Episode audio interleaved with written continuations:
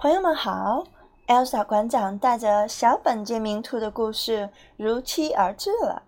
英国比阿特利克斯波特文图，阿贾译，连环画出版社。这是老本杰明兔先生送给说立春的孩子们的故事。故事开始了，准备好你的耳朵了。一天早晨，一只小兔子坐在土坡上，它竖起耳朵。听到一阵哒哒哒哒的马蹄声，路上跑来一辆马车，赶车的是麦格先生，旁边坐着麦格太太，戴着她最漂亮的软帽。马车刚过去，小本杰明兔就往下滑到马路上，蹦蹦跳跳地跑去亲戚家串门儿。他的姨妈。一家住在一个树林里，就在麦格先生的菜园子后面。那片树林里有很多兔子洞。本杰明的姨妈家是所有兔子洞最整洁的，铺满干爽的沙子。姨妈家里有她的表妹弗洛普许、莫普许和棉球尾，还有表弟彼得。彼得的爸爸已经不在了，他们的妈妈。靠织兔毛、连指手套和腕套过日子。有一回赶集时，我就买了一双。他还卖香草、迷迭香茶和兔子烟草，就是我们叫薰衣草的那种香草。小本杰明不太想见到他的姨妈，他绕到姨妈家的大葱树后面，可差一点儿就踩到了表弟彼得的头上。彼得一个人坐在那儿。看起来可怜巴巴的，身上只裹着一块红色的棉手绢儿。彼得，小本杰明小声地说：“谁拿走了你的衣服？”彼得回答说：“稻草人儿，麦狗先生菜园子里的那个。”接着，他讲了自己是怎么在菜园子里被人追得到处跑，鞋子和上衣又是怎么弄丢的。小本杰明坐到表弟的身边，很有把握地告诉他：“麦格先生驾着马车出门了，麦格太太也在车上，而且他们肯定一整天都在外面，因为他是戴着最漂亮的软帽出门的。”彼得说：“要是能下场雨淋一淋他们就好了。”刚说到这儿，兔子太太的声音从兔子洞里传出来。棉球尾，棉球尾，再去采一些柑橘来，快去快回。彼得说：“出去走一走，没准儿感觉会好一些。”他们手拉着手离开了家，走到格林边、树林边，爬上一道墙，从那里可以看到麦格先生的菜园子。他们看得很清楚，稻草人的身上套着彼得的上衣。挂着彼得的鞋子，头上戴着一顶麦格先生的救援扁帽。小本杰明说：“从篱笆门下挤进去会把衣服弄坏的。进菜园子的正确方法是从一棵梨树上爬下去。”彼得下去的时候头先着了地，不过还好没摔坏，因为下面的苗圃刚刚爬过。泥土还很松软，这片苗圃刚种下莴苣苗，他们在上面踩来踩去，留下好多怪模怪样的小脚印儿。小本杰明留下的脚印儿尤其古怪，因为他穿着木屐呢。小本杰明说：“他们要做的第一件事就是去取回彼得的衣服，这样那条棉手绢儿还可以派上别的用场。”他们从稻草人身上脱下上衣、鞋子和帽子。前一天晚上刚下过雨，鞋子里还有点水，上衣也缩小了一点。本杰明试着戴上那顶圆扁帽，不过对他来说太大了。接下来，本杰明建议他们应该用棉手绢满满的一兜一兜洋葱送给姨妈。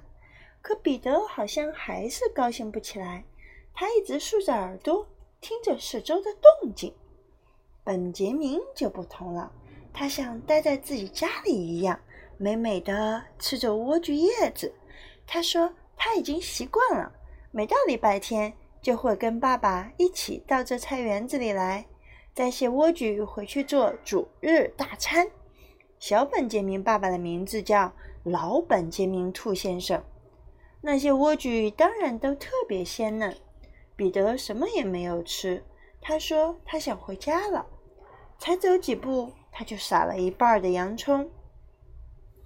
小本杰明说：“拿着这么多蔬菜，不可能再从那棵梨树爬回去。”他大胆地领着彼得朝菜园子的另一头走去。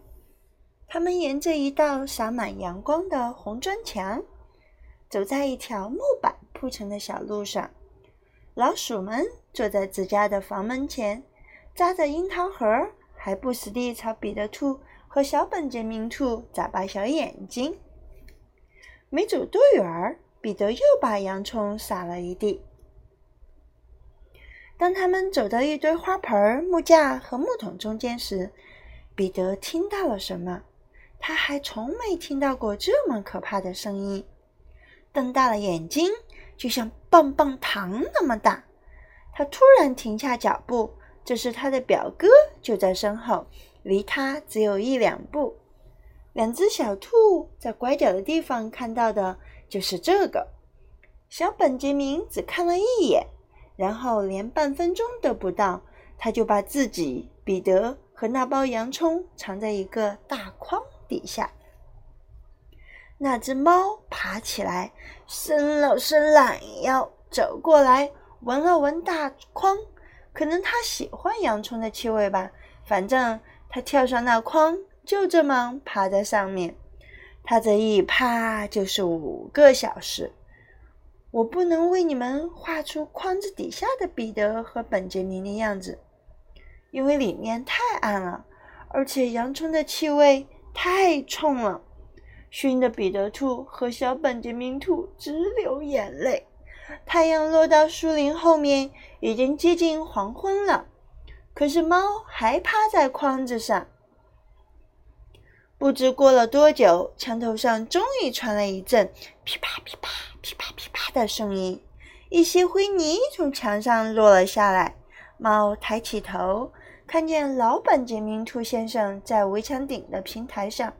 昂首阔步地走过来，他叼着一根烟斗，正抽着兔子烟草，手里还拿着一根细枝条。他是来找他儿子的。老本杰明兔先生才不管什么猫不猫的呢！他从墙头上飞身一跃，扑到猫身上，一阵猛打，把猫从筐子上赶下来，几脚踢进温室，还顺手抓了一把猫毛。猫惊呆了，都来不及伸爪子反击。老本杰明兔先生把猫赶进温室后，锁上了门儿。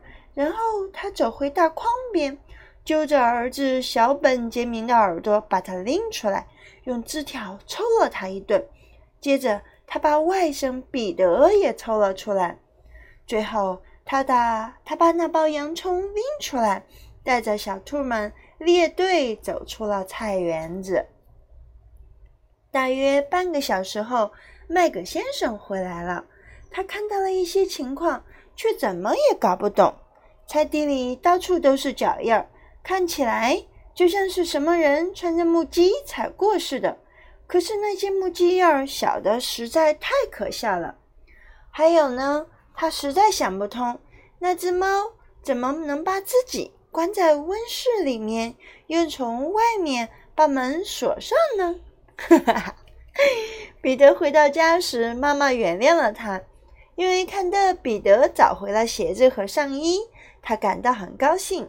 棉球尾和彼得一起叠好那块手绢儿，兔子太太把洋葱串起来，挂在厨房的天花板上，跟一束束的香草和兔子烟草挂在一起。好了，故事读完了。我好崇拜老本杰明兔先生，他的那种淡定自若，还有就是他抽烟斗在墙头上走路的样子，好淡定，好潇洒，好绅士，好从容啊！嗯，看来小本杰明兔和彼得还是太嫩了一些。今天的故事就到这儿了，下次故事再见。先不告诉你下次故事带来的是什么哟，下次故事见，再见。